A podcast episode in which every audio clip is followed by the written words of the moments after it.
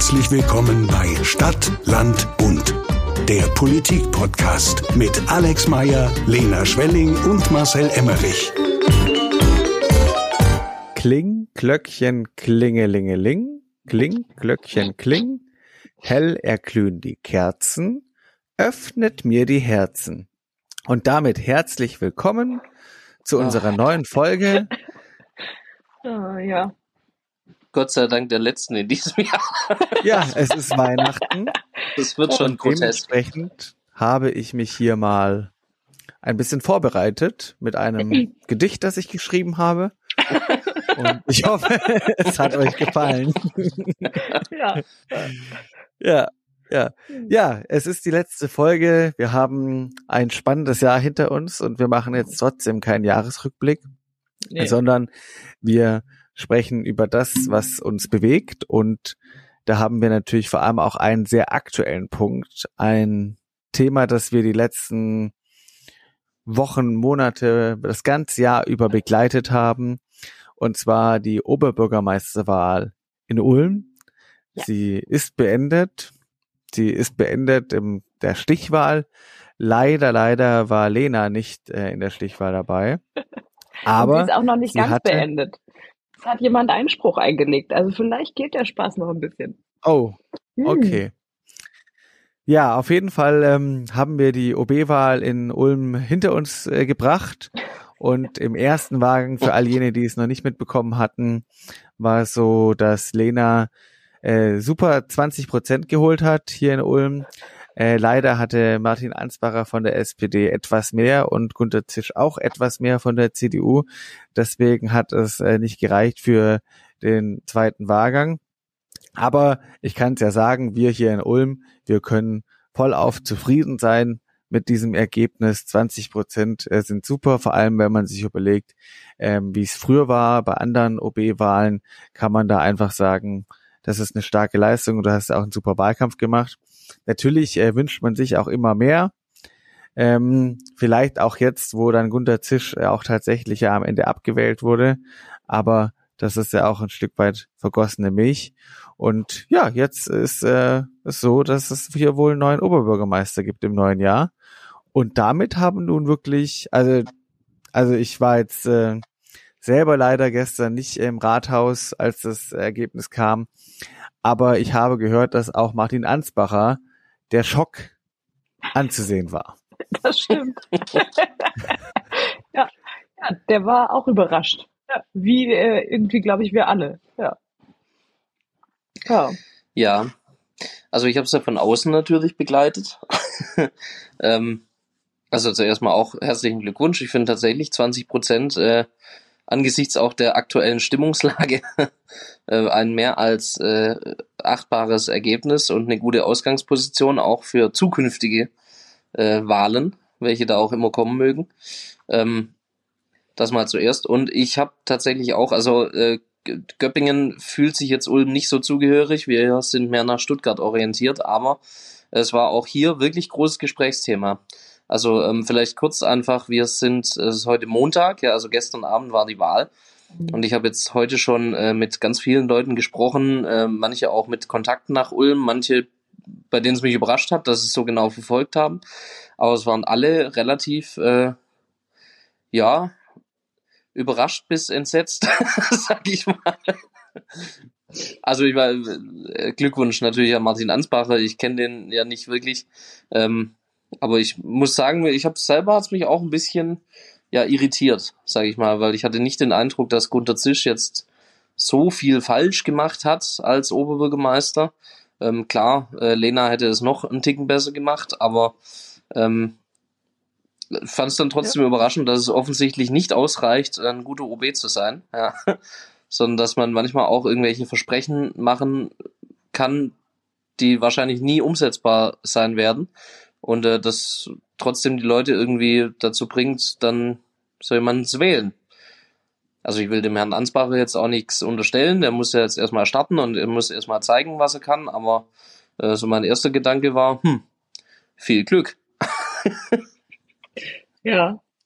Ja, ist schon, ist schon erstaunlich. Also, genau wie du gesagt hast, eigentlich hat Gunter Zisch keine, keine gravierenden Fehler gemacht in den letzten acht Jahren. Ähm, ich ich finde natürlich, er hat viele Sachen, ist er vielleicht nicht mutig genug angegangen, aber objektiv gesehen muss man schon sagen, steht die Stadt gut da. Und ähm, dass das so gar keine Rolle spielt, offensichtlich, ist schon erstaunlich.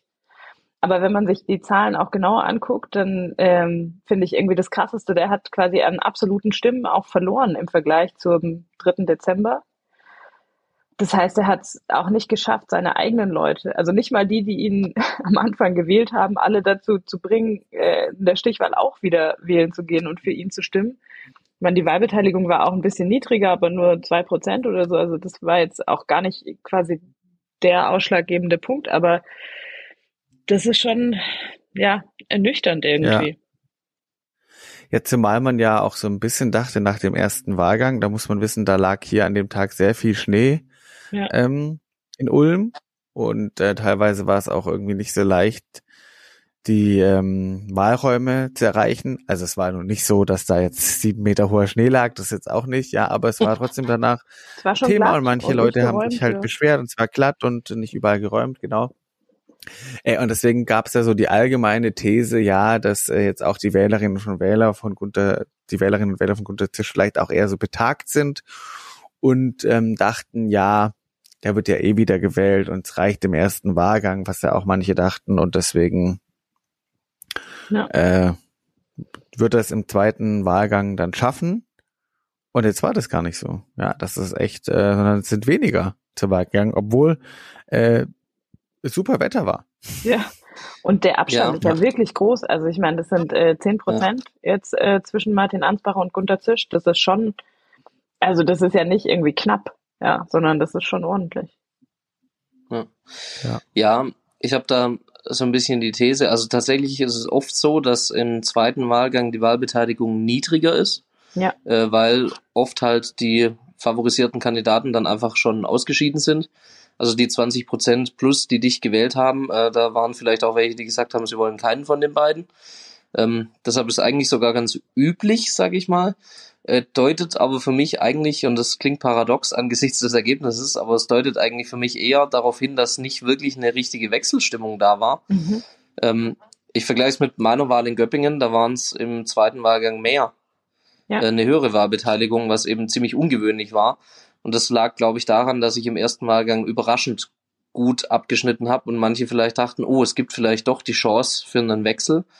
Und ich glaube, in Ulm war jetzt eher so der Effekt, ja, der, der Zisch macht's wieder. Dann brauche ich auch nicht unbedingt zur Wahl. So. Also so ein bisschen diese vielleicht auch gefühlte Sicherheit von den Unterstützern von Gunter Zisch, ähm, dass da vielleicht dann eher mit reingespielt hat. Aber ich meine, den großen Abstand von 10% erklärt das jetzt auch nicht. Aber ja. vielleicht so ein bisschen mhm. war die Richtung so, weil ich weiß nicht, ihr seid ja Ulmer, ihr kriegt es besser mit. Hattet ihr den Eindruck, dass wirklich so eine krass stark ausgeprägte Wechselstimmung, so im Sinne von der muss weg, das ja. war in Göppingen schon stärker, sage ich jetzt mal. Ja, ja. Also ich habe es ja in Göppingen auch ähm, ein bisschen miterlebt, äh, als ich bei dir war. Und das war, also das war spürbar. So, ne, das war eine eine Anti-Till-Stimmung. So, das war, also es gab einfach viele, die den, die den wirklich nicht mehr haben wollten als OB. Und das kann man in Ulm eigentlich so nicht sagen. Und das ist das, was mir so ein bisschen Sorgen macht, weil man hat das Gefühl, also natürlich leben wir alle irgendwie in der Blase, aber so die Leute, die die Stadt tragen, also ich sage mal die die Politik natürlich, aber auch die Verwaltung, die Wirtschaft, ja, irgendwie so die die aktive Stadtgesellschaft. Da hat man einen völlig anderen Eindruck gehabt, als das jetzt ähm, dann das Wahlergebnis wiedergespiegelt hat. Und das finde ich halt echt erstaunlich, weil also da gibt's Menschen, die wir irgendwie gar nicht erreichen, so direkt und keine Ahnung, wo wir die erreichen und ob wir die erreichen. Aber die irgendwie hat es sich so ein bisschen entkoppelt. Und das finde ich erstaunlich. Also das hätte ich nicht erwartet, so weil man denkt halt irgendwie klar, Ulm ist eine Großstadt, aber doch nicht nicht so groß, dass nicht die, ich sag mal die diejenigen, die auch Meinung machen, die Stimmung machen, Verwaltung, ja, die irgendwie auch als Multiplikatorinnen funktionieren. Wir haben ja am Anfang drüber geredet, auch mal, glaube ich, wie wichtig Verwaltung ist in so einem, in so einem Wahlkampf. Also das war ja mit in Göppingen auch ein Thema, dass auch die eigene Verwaltung gesagt hat, also da wäre es schon gut, wenn jemand Neues da war. Und jetzt heute muss man sagen, ist im, ähm, im Rathaus eher so eine hm. Beerdigungsstimmung gewesen. Also es war wirklich wirklich krass. Also die Verwaltung ist tief verunsichert und äh, höchstgradig irritiert. Und das ist schon, das habe ich, also so habe ich das auch noch nie erlebt. Also alle sind irgendwie wie in so einer bisschen so einer so einer Schockstarre. Hm. Wobei, was ich jetzt aber, was ich jetzt nicht überraschend finde, ist, und da ist, glaube ich, auch, äh, da liegt der Hund begraben, ähm, man gewinnt halt Wahlen ja selten mit äh, der Bilanz, ja. sondern mit dem, was man halt noch vorhat. Ja? Und da ist mir jetzt auch nicht so, also ich muss sagen, ich war jetzt, äh, was waren ja jetzt die letzten Wochen sehr viele Sitzungswochen in Berlin, also ich habe jetzt äh, nicht so viel mitbekommen, aber was halt aufgefallen ist, Gunter Tisch hat äh, vor allem ja sehr viel darüber geredet, so dass er es halt kann. Ja, so war ja auch mhm. der Slogan, Tisch kann's und er ist kompetent und er hat äh, die Stadt äh, steht gut da und alles, ja. Und es ist aber wenig äh, bei mir hängen geblieben, wo er gesagt hat, da will er noch hin. Und das hat er selbst äh, eigentlich auch bei seiner ersten Wahl auch gar nicht so schlecht gemacht, wo er zum Beispiel die digitale Stadt in den Vordergrund äh, gerückt hat. Und ähm, jetzt war das alles schon sehr stark bilanzierend. Ja? Mhm. Ähm, und nochmal, das ist ja auch schon gesagt, nicht so mutig. Mhm. Und ähm, die Leute wollen halt, glaube ich, auch immer hören, was Menschen so in der Politik dann noch mit der Stadt oder im Land äh, irgendwie vorhaben. Und das kam da jetzt nicht äh, so richtig rüber.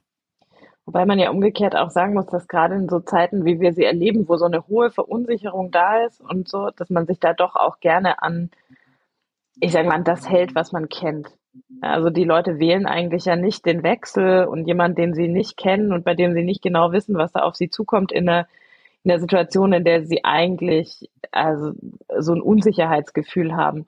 Und das, ähm, also das spürt man ja schon und das spielt sicher auch eine Rolle. Das ist einfach gerade für alle, die in der Politik Verantwortung tragen. Also das äh, ist im Bund mit mhm. Sicherheit auch ein bisschen spürbar, ähm, dass es da einfach gerade für alle sehr schwierig ist, ja, weil man für alles auch verantwortlich gemacht wird. Also manchmal ist man es, manchmal vielleicht auch nicht.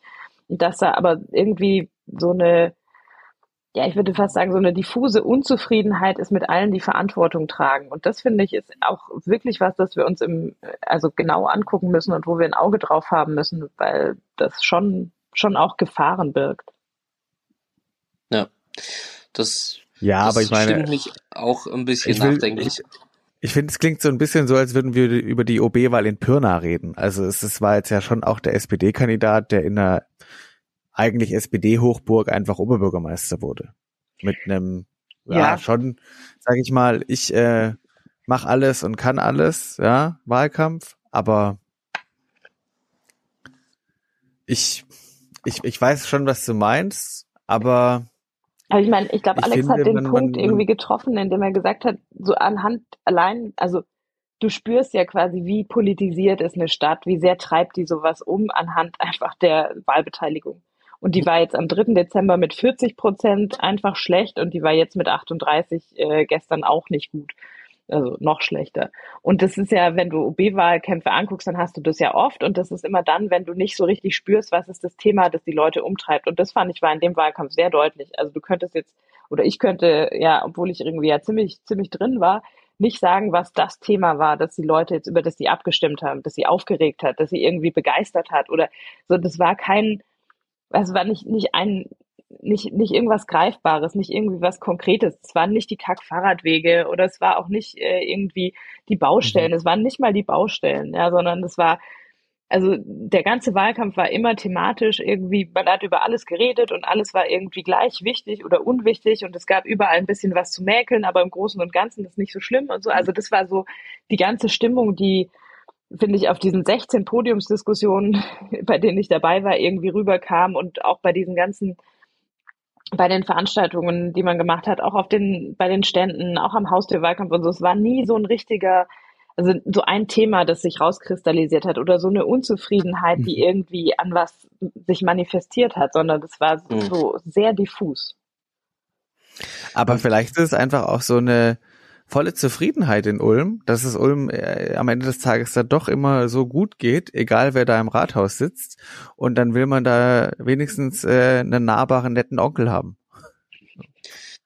Ja, aber, aber genau das, das ist ja das, was mich so auch eben nachdenklich macht an der ganzen Geschichte. Also ähm, ich meine, klar, wenn es nicht das eine Thema gibt, das raussticht, dann sind die Leute irgendwo ja auch zufrieden. So. Mhm. Aber in der gesellschaftlichen Grundstimmung, die man gerade hat, äh, ist man ja irgendwie trotzdem unzufrieden. Also spüren wir alle, die wir politisch aktiv sind, ja, ja jeden Tag. Äh, ganz, teilweise auch ganz unabhängig von Themen. Also wenn wir hier im Gemeinderat da geht's schon im Gemeinderat los. Äh, wir bringen eine Vorlage ein, wo die Leute sagen, ja Mensch, da müsst ihr euch endlich mal drum kümmern. Dann machen wir das, dann äh, ist eigentlich eine gute Sache. Aber es ist im Hintergrund, auch wenn es gar nicht so greifbar ist, gibt's trotzdem immer so Gemurre. Also immer so, mhm. ja, hm, nee, bin trotzdem nicht zufrieden. Auch wenn man das macht, was die Leute wollen, ja. Mhm. Ähm, und wenn genau das passiert, also äh, diese und eben diese nicht greifbare Unzufriedenheit, die macht's schon, glaube ich, für Amtsinhaber schwer und so ein normaler Gedanken war schon auch, puh, Gott sei Dank habe ich noch fünf Jahre. Also ich würde jetzt gerade irgendwie als Amtsinhaber auch nicht gern antreten wollen. Gut, ich habe jetzt in den drei Jahren einfach auch äh, lang noch nicht alles umgesetzt, was ich umsetzen will, aber auch so allgemein, also ich, ich finde schon, irgendwie hat man, hat man ihn abgestraft und so irgendwie mhm. es mir dann auch leid für Gunter Zisch, aber auch so ein bisschen für Ulm. Also nicht, dass der Martin Ansbacher jetzt äh, ja, der hat auch eine gute Verwaltung trotz allem ja hinter sich und Gemeinderat mhm. und so weiter. Also der wird da jetzt auch kein, kein der wird jetzt Ulm auch nicht einreißen, ja. Nee. Ähm, der wird auch einen guten Job machen. Ich will auch nicht, dass man jetzt denkt, um Gottes Willen, der kann gar nichts, stimmt ja nicht, aber, ähm, aber irgendwie, wenn es gut läuft und, und es in die richtige Richtung geht, ist eigentlich auch nicht so klug, dann immer jemand anderen zu wählen. Wenn es jetzt nicht so den Punkt gibt, woran man es festmachen kann. Ja. Ja. Also ich finde es krass. Es ist auch krass. Gibt es denn was, Lena, wo gibt's denn was, Lena, wo du äh, bei deinem Wahlkampf sagen würdest, äh, das würde ich jetzt heute anders entscheiden, so mit dem bisschen, es ist ja, also. Ja. ähm, also wir haben ja am Anfang äh, quasi die, also die Konkurrenzsituation auch wirklich gründlich analysiert und alles Mögliche durchdiskutiert und ähm, waren uns alle in dem Strategieteam ähm, einig, wir lassen Martin Ansbacher einfach links liegen und äh, gucken, dass wir in eine Duellsituation mit dem Amtsinhaber kommen, weil das äh, wahrscheinlich irgendwie der spannende Punkt ist. Also dass man es schaffen muss, sozusagen der Gegenpol zu werden, die Alternative zum Status quo und so. Und wenn man sich die ähm, Wahlergebnisse anguckt, hat das, ist es ganz gut aufgegangen. Also weil quasi wirklich Gunthers und meine Wahlergebnisse so diametral anders sind. Also ich hatte in der Oststadt ja äh, Wahllokale, wo ich irgendwie 42 Prozent hatte und irgendwie das schlechteste Wahllokal war aber irgendwo oder der schlechteste Stadtteil war in ähm, Unterweiler mit 6 Prozent. Ja, und bei Gunther war es genau mhm. umgekehrt quasi. Also nicht, nicht äh, 40 und 6, aber schon spürbar. Also das quasi, also mhm. da, das hat irgendwie funktioniert, dass wir sehr unterschiedliche Gruppen eigentlich angesprochen und adressiert haben.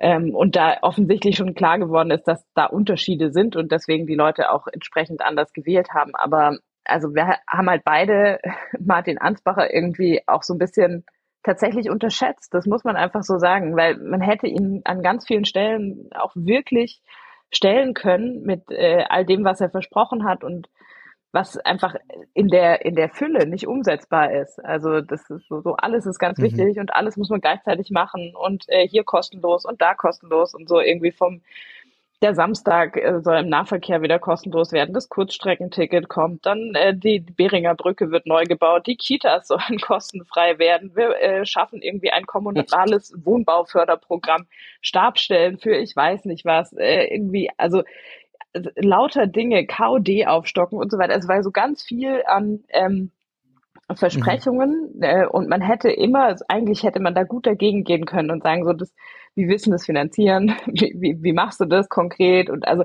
und aber weil unsere Strategie eben war, also ich ich lasse den einfach komplett links liegen, bin ich eigentlich auf nichts auch eingegangen von dem, was er gesagt hat sondern habe einfach ähm, immer eher den, den Unterschied zu Gunter Zisch äh, rausgearbeitet oder das zumindest versucht.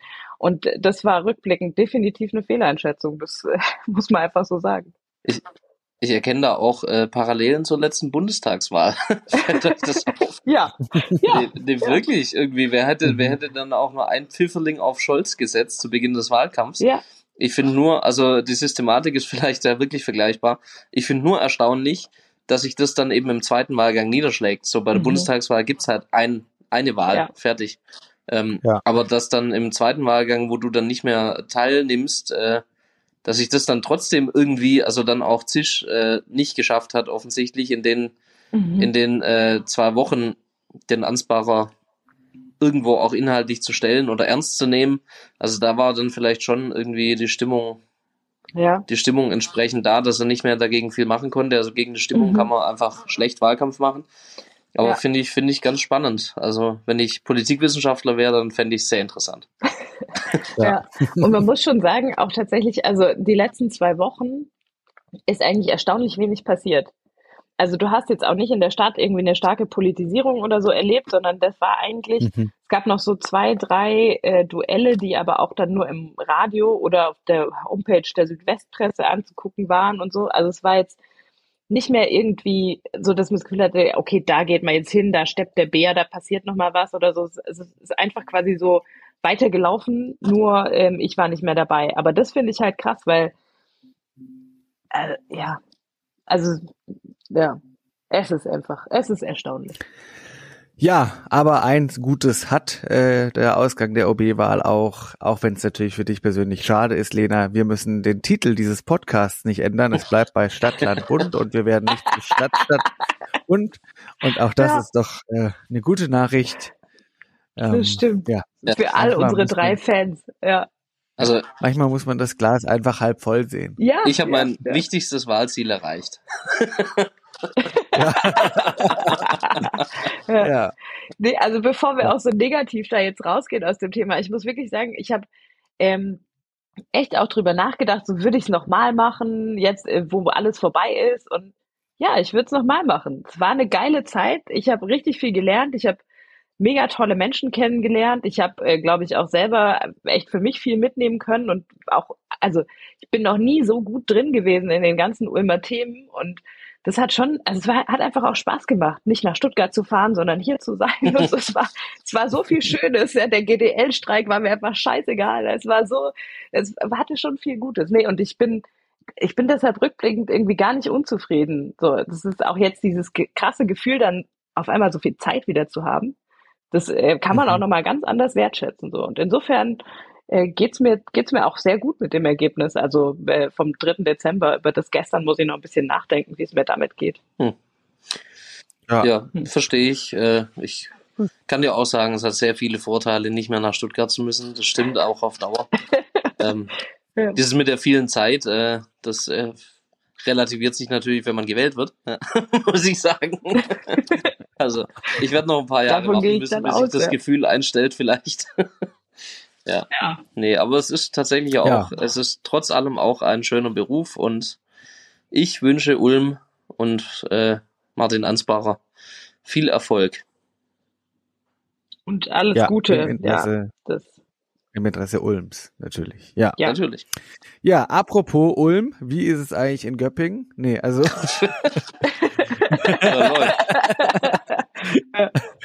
apropos Stadt. Mhm. Ja.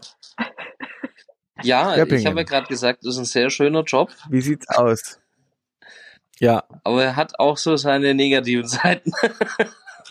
ja, dieser Gemeinderat, oder?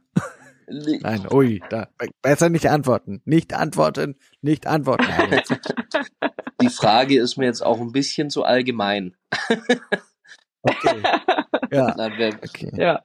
Tatsächlich, ich hatte, ich hatte schon einmal äh, lang in epischer Breite äh, vom Göppinger Haushalt gesprochen, der nicht gut ja. aussieht. Ähm, und ich hatte ja gesagt, dass wir auch äh, als Verwaltung vorschlagen, Steuern und Gebühren zu erhöhen, was wir teilweise seit 18 Jahren nicht mehr getan haben. Wenn wir sie erhöht hätten, wären wir immer noch unter Landesschnitt eigentlich bei allen gewesen oder auf Landesschnitt. Ähm, genau, das war der Vorschlag und wir hatten jetzt die Haushaltsdebatte äh, im Gemeinderat, wo die Anträge der Fraktionen auch behandelt wurden und da hat eine knappe Mehrheit des rechten Lagers. Ich weigere mich, es äh, immer bürgerliches Lager zu nennen, weil SPD und Grüne sind ja nur auch bürgerlich, aber egal, also das Lager äh, rechts der Mitte, CDU, FDP, Freie Wähler, ähm, ich will sie jetzt nicht in einen Topf werfen mit der AfD, aber die sind halt auch äh, da teilweise dabei gewesen. Die haben das jetzt gekippt, also die haben alle ähm, Steuererhöhungen, alle Gebührenerhöhungen gekippt, haben aber gleichzeitig auch noch Wünsche geäußert, was sie gerne zusätzlich hätten. Also hier noch eine Förderung. Oh, das geht bestimmt gut Ja, auch. hier noch eine Förderung, weißt du, äh, die man bisher diese, nicht hatte. Diese PISA-Krise. Bitte? Ja, dass die, dass die Leute, diese PISA-Krise, dass die Schüler nicht mehr rechnen können. Das äh, zieht sich durch bis ins hohe Alter. Offensichtlich fängt das, hat das Problem schon vor vielen, vielen Jahrzehnten angefangen. Nein, äh, ich will auch gar nicht jetzt irgendwie so auf den Gemeinderat äh, eintreschen, weil sie haben schon auch ein paar Signale gegeben, sie wären bereit, darüber zu sprechen, aber erstmal Aufgabenkritik, ähm, bevor man was anderes macht. Okay, kann ich grundsätzlich auch äh, mitgehen und in dem Jahr vor der Kommunalwahl auch, sage ich mal, politisch nachvollziehen. Ähm, bringt uns aber schon in eine schwierige Situation, muss man ganz klar sagen, weil in unserem Haushaltsplan, wo minus 21 Millionen äh, im Plan stehen, da waren ja die Steuererhöhungen mit eingepreist. Das heißt, ohne die Steuererhöhungen wirds Defizit natürlich entsprechend nochmal ein paar Millionchen höher.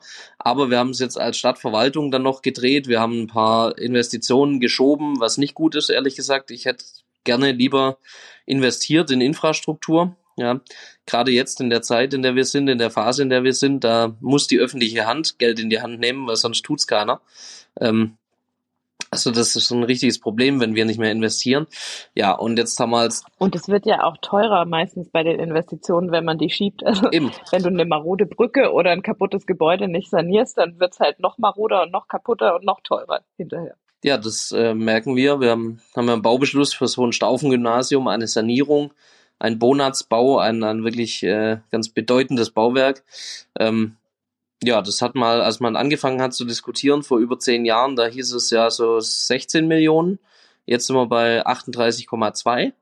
Also es wird tendenziell nicht günstiger, ja, wenn wir schieben, aber ja. wir müssen es jetzt halt machen. Wir haben auch in der Verwaltung immerhin 3,9 Millionen jetzt mal zusammengestrichen, schon ohne große Aufgabenkritik, also pauschal. Ähm, also nicht so, dass wir nichts tun und wir halten damit das Defizit weiterhin bei etwa minus 20, minus 21 Millionen, auch ohne Steuererhöhung, aber die Not ist schon da und wir müssen ran. Jetzt hoffe ich mal, dass das Regierungspräsidium uns den Haushalt genehmigt und uns nicht sofort unter Zwangsverwaltung stellt. Ähm, sollte eigentlich klappen. Wir haben Rücklagen, die bewahren uns davor, im nächsten Jahr zwangsverwaltet zu werden. Also wir werden, denke ich, eine Genehmigung bekommen und müssen dann halt in ein Haushaltskonsolidierungskonzept einsteigen. Und das wird spannend. Mhm. Also da werden wir mit den Fraktionsvorsitzenden zusammensitzen und überlegen, welche Aufgabe machen wir als Stadt jetzt nicht mehr. Und wo senken wir die Standards? Und da sehe ich ein paar spannende Diskussionen auf uns zukommen im nächsten Jahr. Also ich bin nicht so guter Hoffnung, dass das äh, aber das, das soll dann alles erst nach der Kommunalwahl passieren, oder? Nee, wir starten. Also der Gemeinderat beschließt das Projekt jetzt am Donnerstag in der letzten Sitzung vor Weihnachten und dann starten wir. Dann werden wir die Runden einberufen, aber sicherlich die Beschlüsse dazu wird dann der neue Gemeinderat fassen müssen. Das heißt, die werden, mhm. also ja, eh so eine witzige Geschichte. 9. Juni, Kommunalwahlen dann 30 Tage Wahlprüfung müssen wir einrechnen, dann ist die konstituierende Sitzung, dann werden die Ausschüsse gewählt und dann ist Sommerpause. Und es geht bis September ja. weiter und eigentlich bringen wir direkt nach der Sommerpause immer schon den Haushalt ein. das heißt, der neue Gemeinderat wird noch nicht mal wirklich die Arbeit aufgenommen haben und muss dann mit diesem Haushalt umgehen. Das wird, ich sag mal, spannend. ja. Das, ja. Ja. Nee, nee, klingt, klingt echt gut. Ja. Ja, du, ich bin, ich bin ganz gute Dinge. das war die Presse, hatte hier auch geschrieben, äh, es hätten von der Sitzung berichtet und haben da geschrieben, ich, dass der OB muss innerlich gekocht haben, aber bewahrte äußerlich die Ruhe. Hat mir sehr gefallen. Stoisch habe ich irgendwo gelesen. Bitte? Ja. Stoisch habe ich irgendwo gelesen. Also man hat dir nichts angemerkt. Stoisch, ja, nee, genau, man hat mir nichts angemerkt und ähm, tatsächlich, was auch dem geschuldet war, dass ich nicht sonderlich überrascht gewesen bin. Sagen wir es mal so. ähm, es hat sich schon auch angedeutet und wie gesagt, ich vernehme aber trotzdem bei den, bei fast allen Fraktionen so eine Bereitschaft, ja, wir müssen etwas tun. Nur seine heiligen Kühe, an die möchte halt noch keiner ran. So richtig, ja, und dann verbünden sich die Fraktionen untereinander und sagen, du, rette meine heilige Kuh, dann rette ich deine. Ja, und so kommt dann halt nicht viel zustande. Aber ich hoffe, dass wir das jetzt in einer kleineren Runde dann äh, irgendwie einen Weg dorthin finden, weil eben das RP wird uns das nicht so ohne weiteres durchgehen lassen.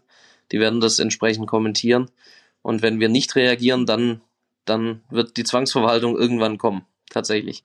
Also Stand jetzt sind wir laut mittelfristiger Finanzplanung 2027 nicht mehr zahlungsfähig. Und das wäre ein Zustand, den ich gerne vermeiden möchte. Ja, man kann es ein Ja, bisschen da- verstehen. Guckst du aber auch arg auf dich. ja, ich meine, das ist das Schöne. Man hat im Moment nicht das Gefühl, du bist mit dieser Situation sehr alleine äh, in der politischen Welt. Ja, Ja. wobei ich auch sagen muss, also das tut mir nicht so gut, wie man meinen sollte. also es gibt ja hier dieses äh, geteiltes Leid ist halbes Leid. Nee, es stimmt nicht. Es leiden einfach nur zwei anstatt einem. Also Ja. Ich, ich zum Ja. Beispiel hätte durchaus darauf verzichten können, ja, auch wenn alle anderen das Problem gehabt hätten. also ja, Ja, Gut, so ist es, aber Ja. mir, mir war halt wichtig, dass wir trotzdem, also wie gesagt, im investiven Bereich, da möchte ich halt nicht alles zusammenstreichen. Wir schieben ein paar Sachen, das ist okay, aber das ist mir halt wichtig, weil sonst stehe ich irgendwie am Ende da und ähm, habe trotzdem noch ein strukturelles Defizit, weil ich auch einen Wertverlust habe, wenn ich mich um meine Gebäude nicht kümmere Ja. und wenn ich keine Impulse setze. Ähm, stehe ich dann am Ende der Amtszeit da, bin irgendwie trotzdem pleite und habe aber nichts dafür, aus, nichts dafür geschafft, ja. Also das wäre für mich blöd, also, aber auch ja. für die Stadt. Und das hilft dir doch auch gar nicht. Also ich meine, ähm, in, in der Doppik, wenn du jetzt im Investitionshaushalt alles zusammenstreichst, dann äh, rettet das deinen, ähm, äh, also rettet das ja den Ergebnishaushalt auch gar nicht. Also insofern, das ist ja eigentlich das Schlaue daran, dass man das getrennt betrachtet, so die strukturellen Ausgaben und die Investitionen. Und deswegen, also äh, notwendige Investitionen zu schieben, das rettet einen ja überhaupt nicht über ein strukturelles Defizit. Nee, es kaschiert, aber lediglich ein bisschen. Ja, Das macht's schon. genau. Ähm, aber eben auf, auf Dauer bringt es nichts. Aber das haben jetzt, glaube ich, wirklich alle verstanden. Also es war schon, äh, die, die Steuererhöhungen waren ja schon auch gedacht, so ein bisschen als Signal. Ähm, Ja. Nach außen, wir müssen was tun und das kam, glaube ich, an. Der Gemeinderat hat dann mehrheitlich entschieden, auch der Stadtverwaltung nochmal ein Signal zu geben, nämlich eine Wiederbesetzungssperre. Hm. Und äh, dazu habe ich schon auch eine Meinung. also, also da muss ich kurz ausholen. Wir waren in der Sitzung und die CDU-Fraktion hatte eine Wiederbesetzungssperre äh, von sechs Monaten beantragt. Das heißt also, wenn eine Stelle frei wird, durch Rente zum Beispiel, ähm, dann darf die mal sechs Monate nicht wieder besetzt werden. So. Oh, das ist ja schlau. Also damit man wirklich auf gar keinen Fall eine Einarbeitung schaffen kann. Das ist, also da merkt man einfach, jemand richtig mitgedacht. Genau. Mhm. Genau, das ist richtig schlau, gerade auch in Zeiten, wo man eh kaum Leute findet. Ähm, aber gut. Ja. Äh, und das Schöne war, das möchte ich aber noch erzählen, es hat dann die erste Bürgermeisterin, die Almut Kobe, die bei uns unter anderem für, die, äh, für den Bildungsbereich zuständig ist, ähm, die hat dann gesagt, naja, aber das hat zur Konsequenz in der Kita zum Beispiel, wenn da eine Kollegin in Elternzeit geht, Ja. dann macht die halt eine Mhm. Kita-Gruppe zu. Weil Ja. so ist es dann halt, ja, das ist die Konsequenz. Und dann war so, ah, hm, nee, das wäre nicht gut. Dann kam noch ein Gemeinderat, hat gesagt, ja, im Baubereich, da findet man eh kaum Leute im technischen Bereich und wir sind eh überall unterbesetzt. Da kann man es nicht machen und dann, ja, hm, schwierig. Und dann wurde der Antrag in der Sitzung quasi dahingehend geändert, Wiederbesetzungssperre für alle, außer für Kitas und das Baudezernat. also völlig willkürlich, ähm, weil ich habe ja auch noch andere Bereiche. Also ich habe eine Wohngeldstelle. Ja, das ist aber auch nicht so weit gedacht, oder? Nee. Also, Also ich habe, ich war Überhaupt nicht. Also Ausländerämter sind ja im Moment auch gar nicht gefragt. So, da macht's auch nichts. Genau, Wohngeldstelle. Ich finde auch, wenn der Müll nicht so oft abgeholt wird, pff, ja. Na gut, da muss ich Ja, dich gut. jetzt als kreisfreie Stadt darauf hinweisen, dass wir äh, als nicht kreisfreie Stadt nicht für die Müllabfuhr zuständig sind, sondern der Landkreis, wie Ja. ich nicht müde werde zu betonen. Wir machen hier ja alles selber in uns. Ja, aber ja. das stimmt. Ja, aber ähm, stimmt. Aber zum Beispiel, ich, ich nenne jetzt mal die Feuerwehr. also wir haben ja, wir haben ja Oh, auch ja. hauptamtliche Feuerwehrleute, ähm, die auch hier in der integrierten Leitstelle mitarbeiten. Ähm, ah, ich sag mal ja, und was schwierig. ist die Hoffnung? Was ist die Hoffnung?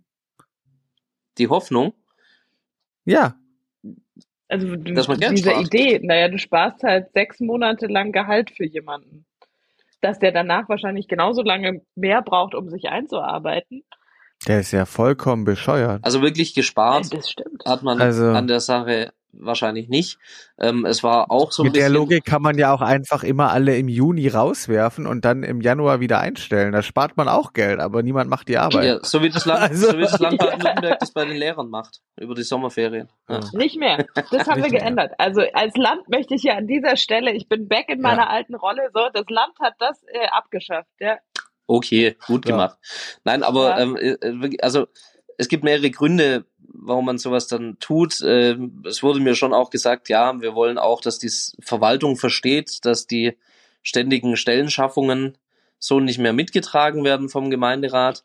Äh, das war ein Punkt und eben auch, dass ähm, dass wir diese sechs Monate ja nutzen könnten, um zu festzustellen, ob man die Stelle, die man in dem Moment nicht besetzt, wirklich braucht. Okay. ja, Geil. dass die Stellen Ja, an ich Aufgaben sehe das schon hängen. vor mir bei der Feuerwehr. Ja, dass die Mhm. Stellen nee, das auch gut. Weißt du, ich hoffe, die haben eine Liste der Gemeinderäte, die für diese äh, äh, für diese Nichtbesetzung gestimmt haben und wissen dann, welche Häuser. Ah, da aber gerade einfach kein Personal. In sechs Monaten kommen wir zum Löschen. Ja, Ja. äh, also in der Zeitung stand schon, welche Fraktionen wie abgestimmt haben, aber ähm, ja, sei es drum, es ist jetzt so, wir versuchen es jetzt irgendwie umzusetzen und wir werden es jetzt so machen, weil äh, netterweise wurde uns gesagt, ja, wenn es wirklich eine wichtige Stelle gibt, dann kommt halt ins Gremium, dann werden wir das schon äh, eine Ausnahme beschließen.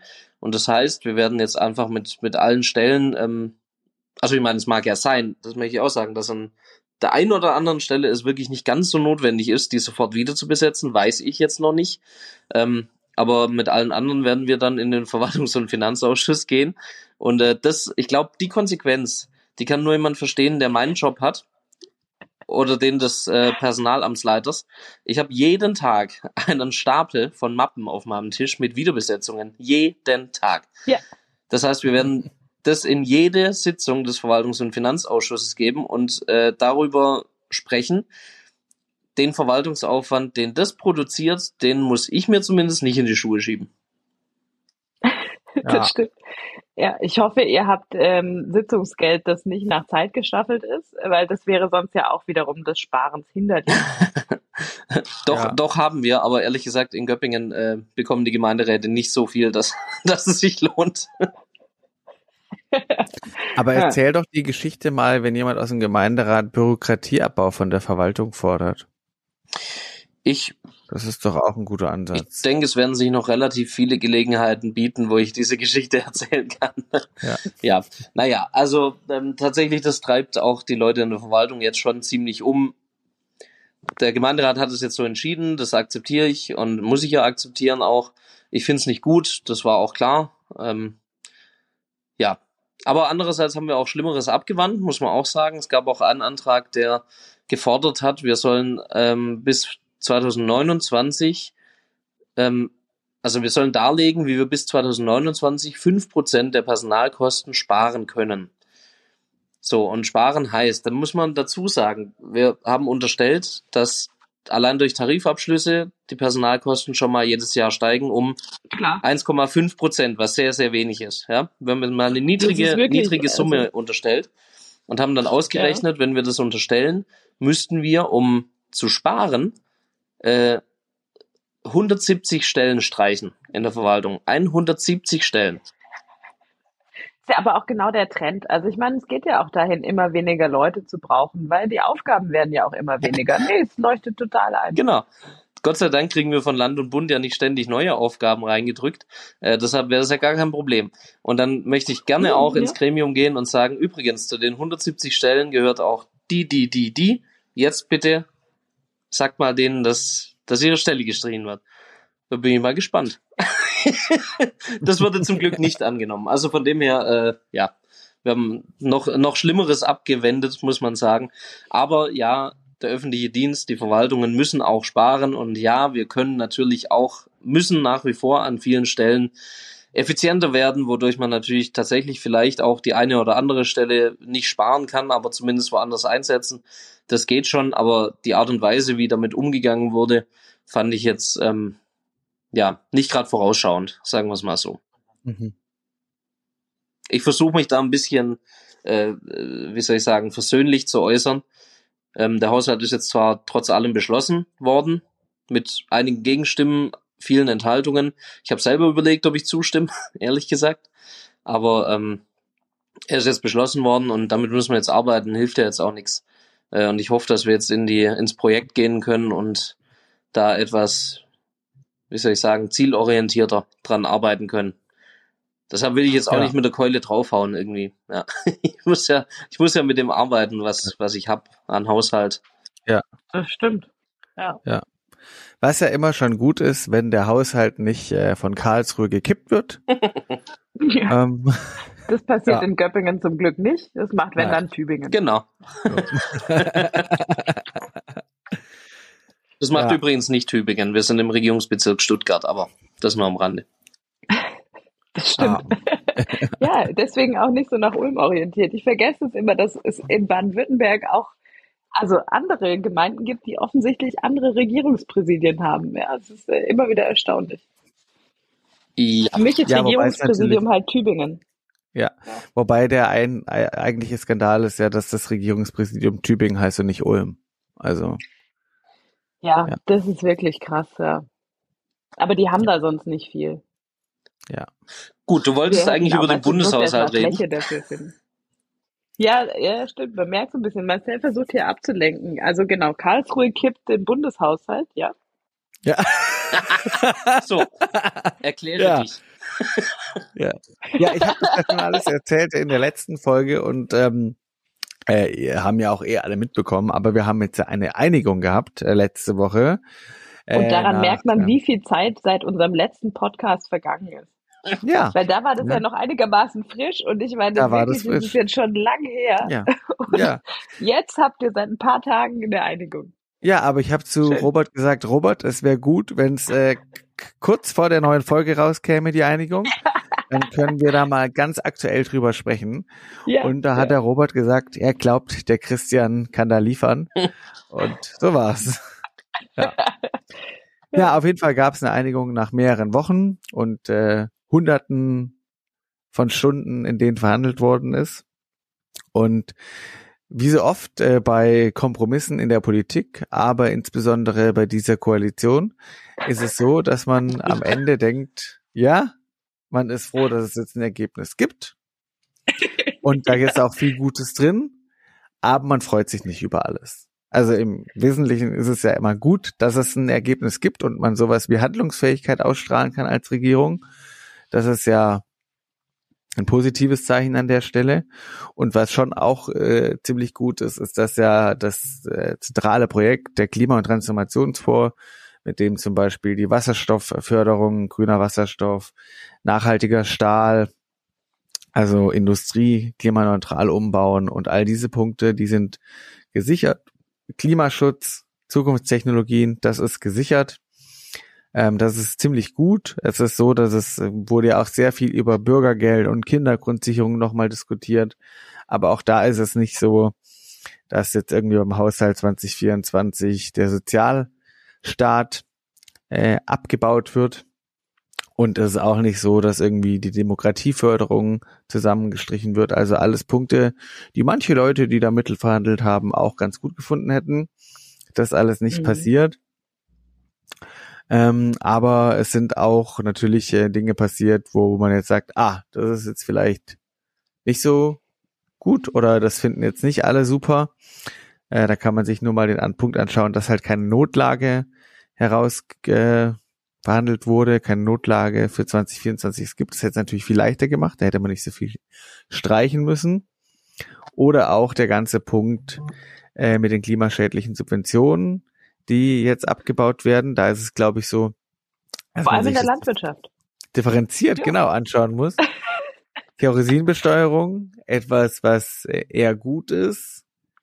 Bei der Frage Kfz-Besteuerung und Agrardiesel für die Landwirtinnen und Landwirte, das ist etwas, da gehen die ziemlich auf die Barrikaden. Also es gab jetzt mehrere Kolleginnen und Kollegen von mir, die heute vor ihrem Wahlkreisbüro Heuhaufen oder Güllehaufen zu bestauen hatten oder sogar äh, Gülle wahrscheinlich nicht, das ist ziemlich flüssig, lässt sich schwer auf so einen Haufen bringen. Das Landwirtschaftspraktikum. Ah ja, Genau, ein Also es Misthaufen. war wahrscheinlich es war ein klassischer Misthaufen, ja. ja. Vielleicht äh, gepaart. Naja, auf jeden Fall. Ähm, ja, das ist also die Lage. Es gab heute eine sehr, sehr große Demo in Berlin, Mhm. wo Cem Özdemir als Wirtschaftsminister, äh, Landwirtschaftsminister geredet hat. Ja, äh, wurde stark angegangen mit Pfiffen und Schreien, aber er hat sehr gut gemacht, finde ich. Sehr stabil stand er da, hat es auch sehr früh kritisiert. Und ich Ja. finde auch, dass mit dem Agrardiesel, ah, ah. Also das ist halt äh, vor allem für uns ein Problem schwierig. hier in Baden-Württemberg. Also, ähm, weil das gerade für die kleinbäuerliche Landwirtschaft oder auch, also auch ganz stark für die Biolandwirtschaft, die halt weniger mit Pestiziden arbeitet und dadurch ähm, mehr so maschinell macht. Also das heißt, du musst dann halt häufiger über deinen Acker fahren, du musst häufiger dich um die Sachen kümmern und so. Die trifft es halt härter und das sind eigentlich die, die wir schützen wollen. So, also das ist an der Stelle, glaube ich, ja. Und es gibt so gar nichts, womit du das kompensieren kannst. Also die Idee, Sachen zu transform, also irgendwie eine Transformation anzuschubsen, verstehe ich in vielen Bereichen, aber so der, der Elektrotraktor ist halt noch nicht so verbreitet. Also da gibt es so ein paar, finde ich schon, Fragezeichen, die man an, an, an diesen Vorschlag machen kann. Ja, ja. Ich meine, es ist immer äh, so eine Gesamteinigung, ist immer ein Kompromiss, wie gesagt, wo man jetzt sagt, okay, man hätte jetzt da an der Stelle das äh, jetzt vielleicht nicht so selbst ausgewählt, aber ähm, ist dann auch schwierig, das selber aufzumachen. Aber das ist ja schon das Groteske, gell, an dieser ganzen Geschichte jetzt. Jetzt hat man hier diesen Agrardiesel und ich finde das auch sehr schwierig, äh, das jetzt so durchzuziehen. Ähm, aber man wird es halt nur schaffen, wenn man irgendwie eine Gegenfinanzierung hinbekommt, mit der alle leben können. Mhm. Ähm, aber also zum einen, wenn man sich anschaut, die Opposition, die CDU, CSU, die ja abgegangen sind und hier darf man nichts machen mit Schulden und überhaupt äh, alles ganz furchtbar. Und jetzt bei jedem Punkt, bei dem gespart wird, Mhm. laute Kritik, Skandal, oh, das ist die falsche Prioritätensetzung, falsche Schwerpunkte von der Ampel. Also das ist einfach hochgradig unehrlich. Und aber ich liebe auch besten, dieses Ding, was die jetzt erzählen, finde ich, weißt du, dieses, das ist eine Einigung zu Lasten Dritter. Und dann überlegt man so, was habt ihr immer vorgeschlagen? Bürgergeld, ähm, irgendwie abbauen, Kindergeld. Das natürlich wäre nie eine Einigung zu Lasten Dritter gewesen. Also das, ja. Ja. ja. ja. Ja, gut. Und da zeigt sich einfach wieder, die Schuldenbremse ist sehr beliebt in der Theorie. Aber wenn es darum geht, dass die halt ja, also man, manchmal denkt man sich, als würden so Dinge so vom Himmel fallen, ja. So, so manche, machen manche Leute Politik, da gibt es so eine Schuldenbremse, Mhm. das ist so eine Maßnahme. Und auf der anderen Seite gibt es aber äh, Geld, das kann man einfach ausgeben und hin und her schieben. Und das hat mit der Schuldenbremse gar nichts zu tun. Und dass es natürlich reale Auswirkungen hat, dass wenn man äh, so eine Schuldenbremse hat, dann auch entsprechend Dinge äh, finanzieren muss damit und manche Dinge aber nicht finanzieren kann, das wird dann ausgeblendet. Also auch, oder die FDP ja auch vier Tage danach, also naja, Ja, naja, also, dies, dieser Haushalt ist nicht zustimmungsfähig, ja, gut. hat die FDP gesagt. Das können Sie ja mit Ihrem Finanzminister besprechen. Ähm, aber, also ich meine, es, also es kann einen ja jetzt auch nicht überraschen, sage ich mal, dass eine Opposition äh, andere Schwerpunkte setzen würde, vielleicht, wie eine. Ampel. Äh, ist ja jetzt erstmal kein, keine Überraschung.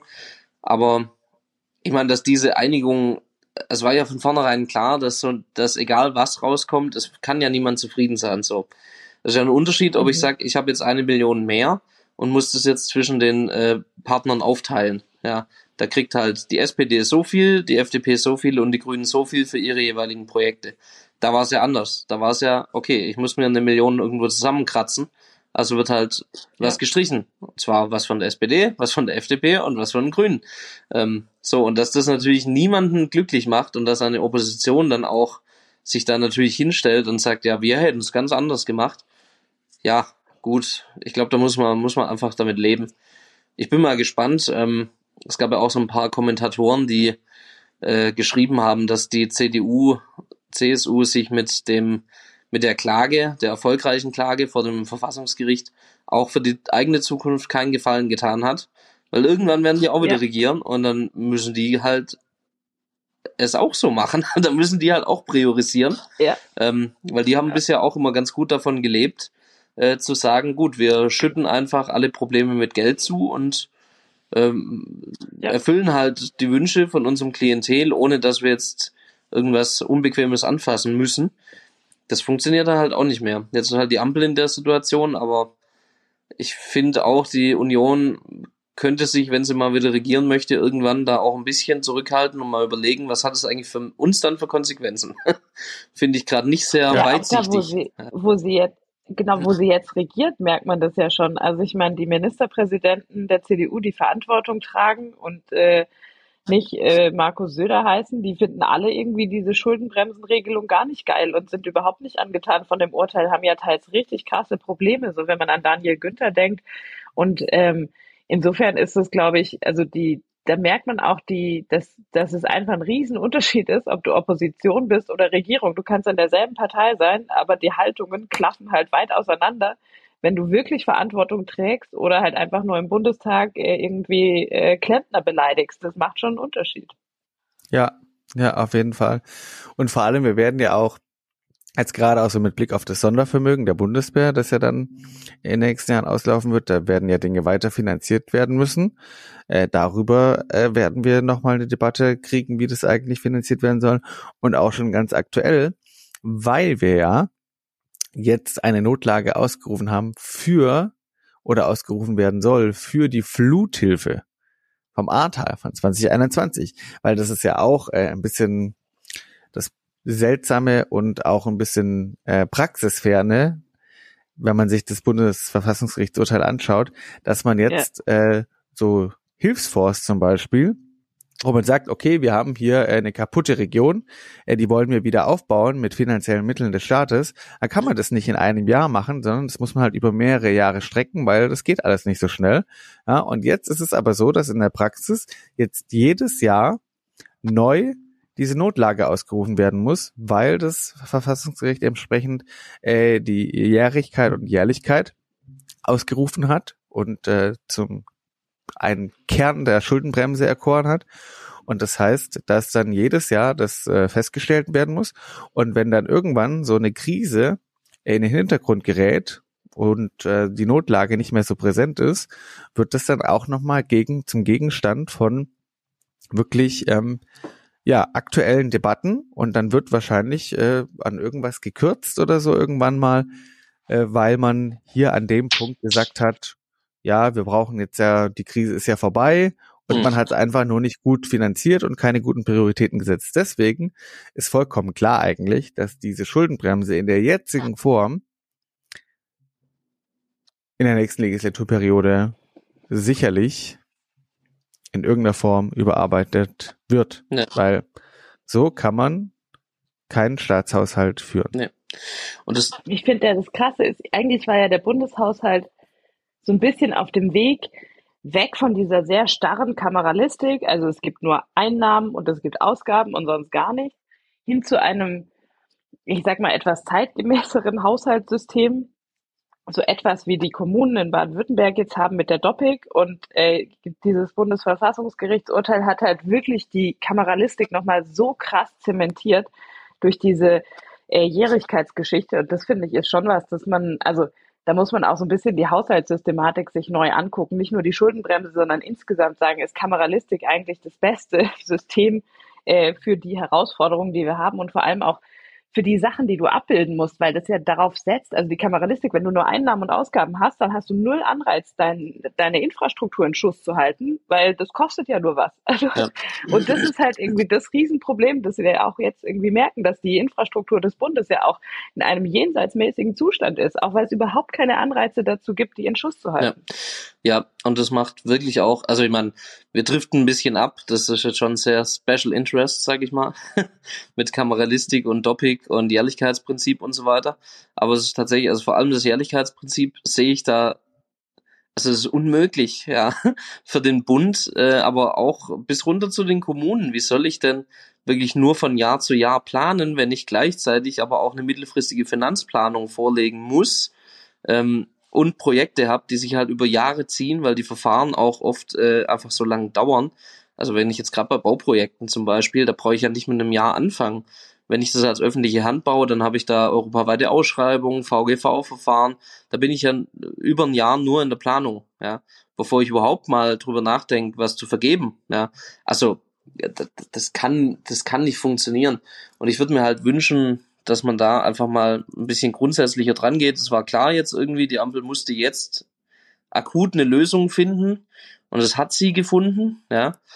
Ähm, war egal, wie man jetzt inhaltlich zu jedem Punkt steht, aber, aber es muss dann, man muss da wirklich mal sich was ganz Neues überlegen.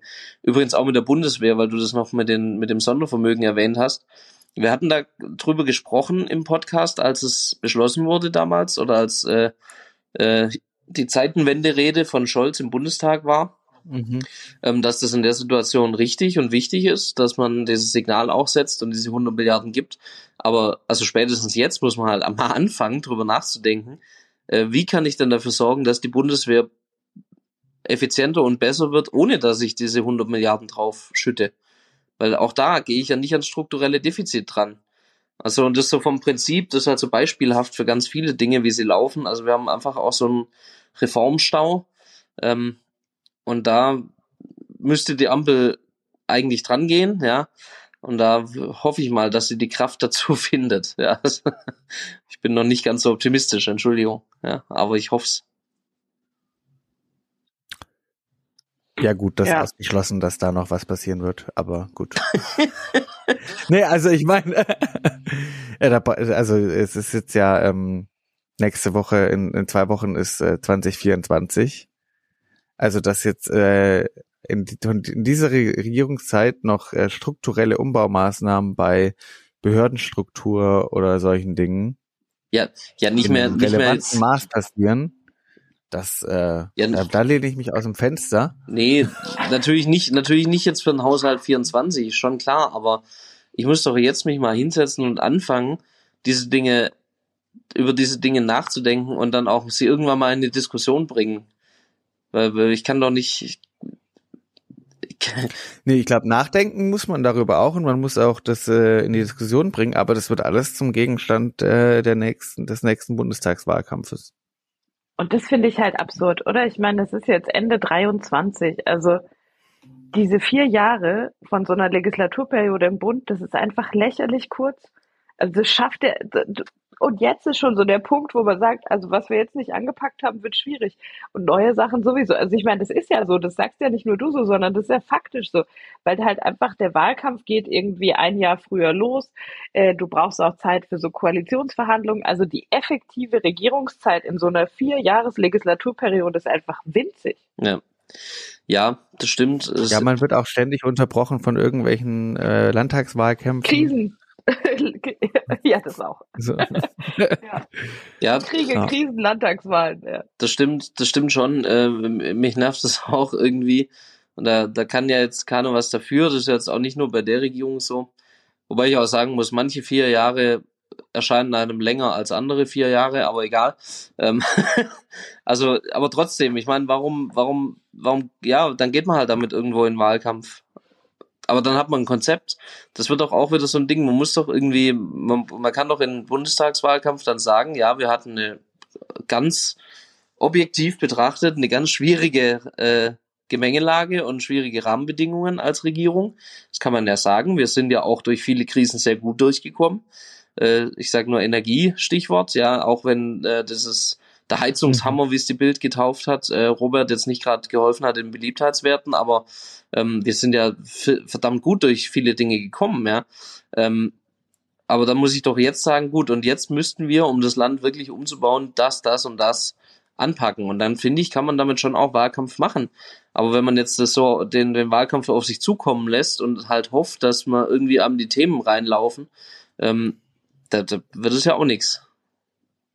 Und dann ja, habe ich, dann hab ich nee, zum Beispiel, dann habe ich, äh, dann lass mal es so sein, die Unzufriedenheit hält an, die Ampel wird weggeblasen, die Union regiert mit wem auch immer, keine Ahnung, mit wem die dann eigentlich überhaupt noch regieren wollen, sind ja alle doof außer der Union. Ähm, also dann wird halt die wieder regieren und dann sind die aber ja wieder am selben Punkt, ja. dann machen die erstmal wieder ihre Lieblingsprojekte und werden ja auch keine Reformen angehen. Also wir, wir, das wird ja nicht besser. Also irgendeiner muss ja mal die Verantwortung zumindest versuchen zu übernehmen. Und ich sag, warum nicht jetzt die Ampel? So arg viel hast du nicht mehr zu verlieren. Dann komm doch jetzt damit und dann, ja, dann hau doch mal, dann mhm. hau doch mal rein und sag, also nicht du jetzt in Persona, aber die Ampel. Dann, mhm. dann würde ich doch als Scholz jetzt mal sagen, gut, dann demonstriere ich jetzt mal, jawohl, ich habe doch äh, ein Rückgrat noch irgendwo gefunden äh, im Schrank im Kanzleramt und jetzt äh, mache ich mal hier Reform 1, 2, 3 wie Schröder. Jetzt will ich nicht unbedingt Schröder als Positivbeispiel äh, immer hernehmen. Ähm, ist es auch zwe zweifellos nicht unbedingt ein Positivbeispiel, aber. Aber die Agenda-Politik schon. Also ich meine, weißt du, das, was der da, also das hat uns damals nicht geholfen als Rot-Grün. Nee. Aber wenn du überlegst, die ganze Merkel-Ära ist halt nur möglich gewesen auf Basis dieser Reform. Weil da halt irgendwie doch, also ähm, Rot-Grün den Mut hatte, echt unpopuläre Sachen zu machen. Ja im Wissen, dass es vielleicht für sie selber nichts mehr bringt. Und da ist der Punkt, die Ampel hat eh nichts mehr zu verlieren, finde ich gar nicht so schlecht. Weil ich meine, viel schlimmer wird's nicht. Also nee, im schlimmsten so, Fall. Dich kann man auch nicht abstimmen. Im schlimmsten Fall wirst du halt. Irgendwas war unten angekommen. Im schlimmsten Fall wirst du halt abgewählt, aber dann kannst du wenigstens vielleicht irgendwie auch sagen, man hat fürs Land auch was Gutes getan. so, aber im besten, im besten Fall äh, merken die Leute, aha, jetzt ist Veränderung und äh, die Veränderung brauchen wir. Ich glaube nicht, dass, dass die Menschen ähm, so veränderungsmüde sind, wie immer getan wird. Ich glaube nur, dass ihnen niemand zeigt, wie die Veränderung eigentlich aussieht. Also das, das würde ich mir wünschen. Aber da ist der Kanzler ehrlicherweise einfach eine schwache Figur. Ja. Ja. Also es braucht natürlich noch, es braucht natürlich noch Veränderungen. Ähm, aber ich glaube, dass die dass die Menschen schon durch Corona, durch den Krieg äh, in der Ukraine nach wie vor sehr stark verunsichert sind oder eigentlich viel mehr Orientierung brauchen, ja. Ähm, aber man schon merkt, das merkt man, also merkt man jetzt ja auch an dem Haushaltskompromiss und auch bei anderen Fragen hat man das schon festgestellt, äh, dass die Leute sehr skeptisch sind, was dann, wenn dann die Veränderung konkret wird. Ja, so. Und wenn die dann in das Leben eingreift, wenn das das eigene Leben betrifft. Ja, und das ist ja dann schon bei so strukturellen Fragen am Ende des Tages etwas, was dann den Leuten auch auf irgendeiner, an irgendeiner Stelle Schmerzpunkte bereiten wird. Ja, ja das Glaube ja, ich auch, aber das wird auch also nicht, Entschuldigung, das wird auch nicht, nicht besser. Ja. Also wenn ich jetzt sage, oh, die Leute haben jetzt so viel Verunsicherung erleben müssen, sage ich mal, und haben Angst, mhm. und das ist ja auch nachvollziehbar, ja komm, jetzt lass sie erstmal zur Ruhe kommen, lass sie durchatmen und dann mache ich mhm. die Reformen, die ich brauche. Das funktioniert ja nicht. Dann, dann lieber das Pflaster schnell abreißen äh, und dann lieber diese mhm. Regierung. Ja, dann, dann wäre wenigstens, mhm. da würde ich wenigstens sagen, die Ampel hat auf jeden Fall das Land positiv gestaltet. Also ich, naja, gut, was weiß ich. Ja, ich würde jetzt ja auch nicht sagen, dass die Ampel das Land äh, negativ gestaltet Nein. hat. Du hast es ja schon selber gesagt, ja. gerade mit äh, der Energieversorgung und so haben wir ja schon einen krassen Strukturumbruch Absolut, äh, ja. gemacht. Also es gibt kein russisches Gas mehr. Das ist ja schon mal enorm ja, an Veränderungen. Ganz klar. Ähm, tatsächlich auch eine Veränderung, die jetzt ähm,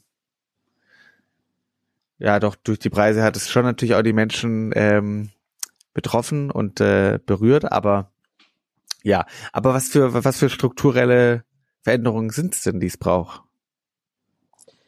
Bremen und das Saarland abschaffen. Ich meine, weißt du, das, also tatsächlich finde ich diese ohne Scheiß. Ja gut, aber Geld das ist ja vollkommen willst, unrealistisch. Ist ja vollkommen unrealistisch. Aber warum? Nee. Warum? Also ich meine, komm, das, das sind voll wenig Leute, die da wohnen. Hallo, diese also. Koalition hat vier Wochen darüber geredet, wie der Haushalt 24 aussehen soll. Ja, und dann soll man äh, Bundesländer ich find, abschaffen. Das ist ein super Einsparvorschlag. Also weißt ja. du, wenn du so wenn du diese kleinen Bundesländer, die nur Geld kosten, wenn du die einfach mit anderen zusammenlegst. Also ich meine, das, das, das wäre halt wirklich, das würde substanziell Geld sparen, das würde Verwaltungskräfte freisetzen, die wir händeringend überall suchen. Also, aber niemand hat halt den Mut zu so einer großen Reform. Also es ist ja im Kleinen nicht anders. Ja, so diese, diese Frage in Baden-Württemberg ähm, stehen wir ja auch schon lange davor, dass wir dringend eigentlich mal wieder so eine so eine große ähm, Strukturreform auch im Hinblick auf die Kommunen bräuchten. Wir haben Kommunen ja. mit, mit, also viele, mit deutlich unter 1000 Einwohnerinnen und Einwohnern. Und die haben ihre eigene Verwaltung und sind irgendwie eigenständig und so. Das ist putzig. Aber die, die halbe Bürgermeisterstelle ist halt auch, also das passt halt ja, irgendwie ja. auch nicht mehr in die Zeit. Also, aber den Mut, das anzugehen, den haben wir ja nirgendwo. Und das ist schon echt ein Problem. Genau, aber das meine ich ja auch, Beispiel. weil die Leute, genau, aber das ist ja der Punkt, was ich meine, bei diesen großen Fragen, da sind die Beharrungskräfte ja dermaßen verfestigt. Ja, ja. Also ja, da muss, da muss äh, man Bundesländer, die das versucht haben mit einer Verwaltungsreform, ich glaube Thüringen war ähm, da auf einem mhm. relativ weiten Weg, die haben die abgeblasen. Ja. Weil das ist halt die Abwahlgarantie. So. Ja, aber das Schlimme ist ja im Land, weißt du, wir machen nicht große Strukturreformen nach vorne, sondern wir mhm. machen jetzt eine große Strukturreform zurück zu G9 wahrscheinlich. Ja, das ist also, auch das geil. so Sachen, wo du denkst, ja, ja, genau so, äh, das ist der Weg. Ja. Äh, ja. Äh. Ja, es ist äh, ja. eine vertrackte Situation. ich sag auch nicht, dass das ja. dann alles äh, funktionieren würde, aber es wäre mal ein Diskussionsprozess in Gang gesetzt und manchmal, ich meine, ihr wisst doch auch, wie das läuft, auch bei politischen Verhandlungen. Du gehst ja mit einer Maximalforderung rein, so und dann wird verhandelt, ja. So, wenn du jetzt mhm. reingehst und sagst, äh, Saarland, Bremen, überhaupt die Stadtstaaten, alle abschaffen und Berlin sowieso komplett abschaffen, ja, failed state, weg damit. Ähm, kannst du ja mal fordern. Äh, Alles klar, Boris. So, so. Nee, äh, kann man ja. Das Interview in diesem Podcast über die Berliner Grünen, also ich bin mir sicher, wenn du da auch so warst, dann äh, bist du zitiert worden und nicht Red so schlau. Also dazu muss man erklären, wir haben gerade in äh, dem Vorgespräch, das nicht aufgezeichnet wurde, darüber gesprochen, dass ich in irgendeinem Podcast vom Tagesspiegel gefragt wurde, ob die Berliner Grünen mehr wie Baden-Württemberg werden sollten, also mehr Kretschmann statt Kreuzberg. Ähm, kurzes Fazit aus dem Gespräch, nein. Aber egal, darum, das will ich ja gar nicht sagen, aber ähm, man muss, also man könnte doch so wenigstens mal ein Bild zeichnen, irgendwie, ja. Also es ist ja auch nicht nur ja. jetzt die Bundesländer abschaffen, das ist ja jetzt auch eine willkürlich rausgegriffene Maßnahme, aber warum nicht? Ist übrigens auch nicht so dämlich, die Diskussion. Die wurde schon öfter mal geführt und auch durchaus äh, nicht. Ja, natürlich wurde die schon häufiger geführt. Und auch nicht unseriös, ja. Also ähm, die kann man auch ja, seriös aber führen. Das geht, ja, das geht ja nur in Zusammenarbeit mit der Friedrich-Merz-CDU. Ist doch vollkommen unrealistisch. Ja, aber dann muss, ja, das ist doch scheißegal, Mensch. Da muss doch ein Scholz hinstehen und ähm, in einem Paket, natürlich nicht nur, wenn der jetzt sich hinstellt und sagt, ich will Saarland abschaffen, jo, das äh, wäre vielleicht auch ein bisschen kurz gesprungen, aber da muss er doch sagen, passt auf. Aber die Frage, ich will, ich will nicht mehr, dass, ja. ich will nicht mehr, dass die Bundeswehr den zweitgrößten äh, Kostenpunkt im Bundeshaushalt hat. Ich will eine kleine effiziente Truppe. Ich will, dass wir äh, wenige Bundesländer haben oder zumindest Verwaltungen zusammenlegen. Muss ja nicht jeder seine Identik Identifikation irgendwie aufgeben. Ähm, ich, ich will, dass, äh, ich will, dass die Kita-Gebühren zum Beispiel bundeseinheitlich sind, ja äh, ich kürze mhm. das Kindergeld und dafür schaffe ich die Kita-Gebühren ab, so zum Beispiel. Also solche Dinge gibt, solche Dinge kann man ja fordern als Regierung und ja, diskutieren im Paket. Und das wäre dann wirklich der Deutschland, das könnte der Deutschlandpakt ja. sein. Da wäre dann mal Doppelwumms, ja.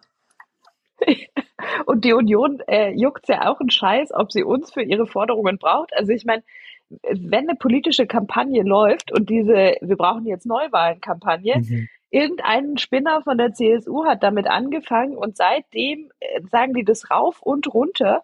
Und äh, also irgendwie, das wird ja dadurch zu einem Thema. Deswegen hat Alex da schon einen Punkt. Du, also das können die ja auch nicht entscheiden. Also die, die haben da ja gar nichts mhm. zu melden. Das muss ja die Ampel entscheiden, ob es Neuwahlen geben soll oder nicht. Ja. Und trotzdem ist es was, indem sie ständig und immer und immer wieder wiederholen, wird es aufgegriffen, wird es geschrieben, die Leute reden drüber, die Leute denken, oh ja, finde ich eigentlich ja. geil. Also du kannst ja auch Meinung machen. Ja. Ja, also ich finde, es gibt ja noch gar keinen, also man bräuchte, man müsste ja, um das äh, durchzusetzen, ist ja eine sehr weitreichende Forderung, so eine Staatsreform und die Bundesländer abzuschaffen teilweise. Äh, da wäre ich dafür, dass ihr jetzt mal so einen Antrag schreibt für die nächste BDK, ähm, für den Grünen Bundesparteitag und dann wäre der erste Schritt getan mhm. und dann kann das ja ins Bundestagswahlprogramm Bremen hat zwölf Delegierte. Ich meine, das kann nicht sein, dass das entscheidend ist. Das, könntet ihr, das könntet ihr hinbekommen. Das könntet ihr hinbekommen. Aber es ist ja selten so in dem Podcast, dass, äh, äh, also ich bin ja seltener die Stimme die, der Vernunft als ihr. Ähm, ja, aber macht es mal. Mein Support habt ihr. Ich halte euch den Rücken frei. Okay, okay. Hier, jetzt äh, Ja. Schreibgruppe Doppelwumms wird sich zusammensetzen. Ja. Wir beide Ja. sind jetzt der Doppelwumms. Ja. Äh, und dann, dann, Ja. formulieren wir da mal, wie Deutschland aussehen sollte. So. Genau. Es muss ein. Ruck durch Deutschland. gehen. Ja, eben. Ja. Übrigens, schönes Stichwort, Ruckrede, Roman Herzog damals, lest ihr euch mal durch. Es ist eine sehr lange Rede, man kennt ja nur das Zitat, aber es ist eine sehr lange Rede und äh, die Situation war eine sehr vergleichbare und ähnliche mit der heutigen. Fand ich hochinteressant, das mal äh, zu lesen, vor kurzem erst. Ähm, kann ich nur mal empfehlen, die Ruckrede von Roman Herzog. Da findet sich vieles wieder, was wir hier auch besprechen. Tja, ich kenne ruckzuck. Das war auch ganz nett. Ja, jetzt auch ruck, Gut. ruckzuck wieder Weihnachten bald, gell? Ja, Ja, das stimmt. okay. Gut. Habt ihr Das eure Geschenke schon besorgt? Ah, ja, wir wollten noch ein bisschen über Weihnachten reden. Ja, ähm, ich ähm, Ja. hab, hab ich Geschenke besorgt? Nein. Ich kümmere mich drum. Ja. Also, ja, ein paar, paar Stunden haben die Geschäfte noch offen sozusagen. Ja, Ja, bis, bis, Oder du musst halt wieder was basteln. ja. es wird mal wieder so laufen, bis die Folge hier hochgeladen ist. Da ist Weihnachten rum wahrscheinlich. Stimmt. Ja. Also wir haben den, äh, was haben wir, Ja. den 17., nee, den 18. Dezember heute. Wir haben den 19. Den 9. Jetzt ist schon der 19. Ja. Inzwischen ist es 0 Uhr 10, Ach. deswegen ist es der 19. Ja, verstehe, du hast Wir recht, ja. nehmen nämlich extra nachts auf für euch. Da Weil wir einfach, wir also, keine Mühen. ja, tatsächlich ist es schon krass. Marcel hat morgen um sieben den ersten Termin. Bei Alex geht's bestimmt auch früh los. Ich habe Haushaltsplanberatung und morgen um neun muss ich irgendwie gestriegelt, gebügelt und mit einem Plan im Rathaus sein. So Ja. alles noch nicht passiert. Also genau, aber wir haben einfach vor Weihnachten nicht viel Zeit und für euch äh, hauen wir uns hier die Nacht um die Ohren. Hm. Ja, Das wird uns bestimmt gedankt werden. Also, ja. Ihr, Liebe Grüße, Mama. Ja. ja. Ja. Ja, genau, das werde ich als Gut. Ausrede nehmen, weil ich äh, noch da, dafür, dass ich noch keine Geschenke habe. Ich habe mal wieder in der Familie war mal wieder die Vereinbarung, wir schenken uns nichts. Und Ah. mal wieder wurde diese Vereinbarung einseitig gekündigt von meiner Mutter. ah, das ist wie nach, Nicht von dir. das, das ist äh, das ist äh, gleiche Modus operandi wie beim Koalitionsausschuss der Ampel. Ja, genau. Also meine, meine Mutter ist die FDP in dem Szenario. Ja. Ja. Und ähm, also, also wirklich wahr. Sie hat einfach gesagt, ja, ich habe übrigens Geschenke für euch. Und wir haben gesagt, ja, warum? wir wollen keine. Ja, ihr kriegt jetzt was. So, und jetzt äh, konnte ich sie aber runterhandeln auf Wichteln. Also es ist tatsächlich ein bisschen wie bei der Ampel. Wir, äh, es wurde einseitig die Vereinbarung gekündigt, wir haben verhandelt und am Ende kommt was raus, mit dem keiner einen zufrieden richtig ist. beschissenen Kompromiss gefunden, ja. Also es ist eigentlich Komm. genau dasselbe. Wir machen jetzt Wichteln und zwar Würfelwichteln. Das heißt, jeder kauft ein Geschenk, weiß aber nicht für wen. Es wird an dem Abend ausgewürfelt, am 24. Mm. Das heißt, du musst auch was kaufen, das potenziell entweder jedem oder keinem gefällt. Also mein Gott, das ist wirklich wie in der Ampel. Ja. Ja, ja. Ich würde Schön. einfach äh, einen Kanister Agrardiesel mitnehmen Ja, und der dann wird bald viel wert sein. Begehrtes Geschenk. Das wird gute Geldanlage. Mhm. Wir haben keine Landwirte in der Familie leider. ja. Ja. Ja. Nein, es wird eh äh, wieder eine Rumreiserei. Ähm, also wir, wir, das ja wir Patchwork Family, ja, wisst ihr ja. Und dann muss ich wieder hier zur Oma und da zum Vater und dann da nach Freiburg gurken und die Schwester aus Berlin kommt zum Glück zu Besuch und die aus der Schweiz auch, dann muss ich nicht dahin noch. Ja, meine äh, Freundin hat auch eine Patchwork Family, dann wird da auch rumgereist. Also es wird, äh, ich glaube, ich habe, ich glaube, ich habe um die Weihnachtsfeiertage mehr Termine als äh, als die Wochen davor.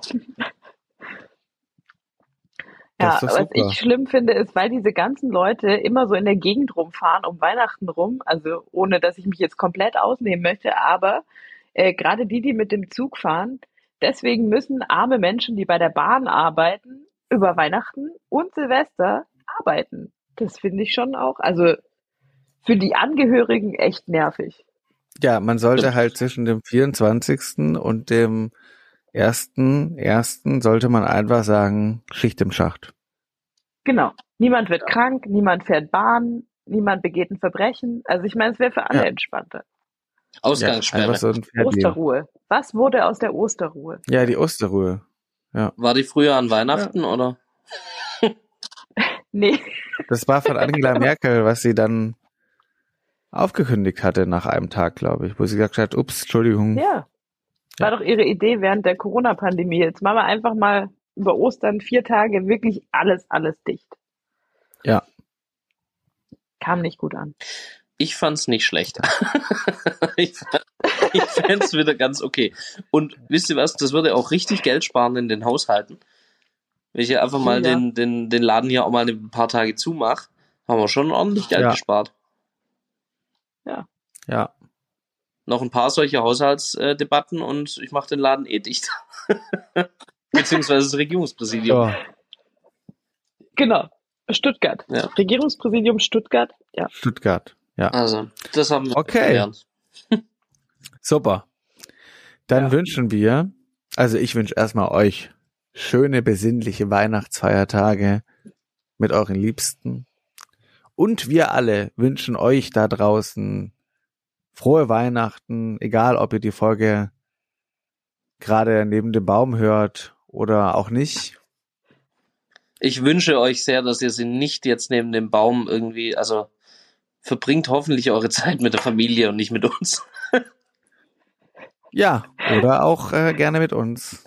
Ja. Meine Familie verbringt ihre Zeit, also ihre Zeit auf diese Weise mit mir. Es ist auch eine Möglichkeit. Nur deine Familie hört ja deinen Podcast nicht, Alex.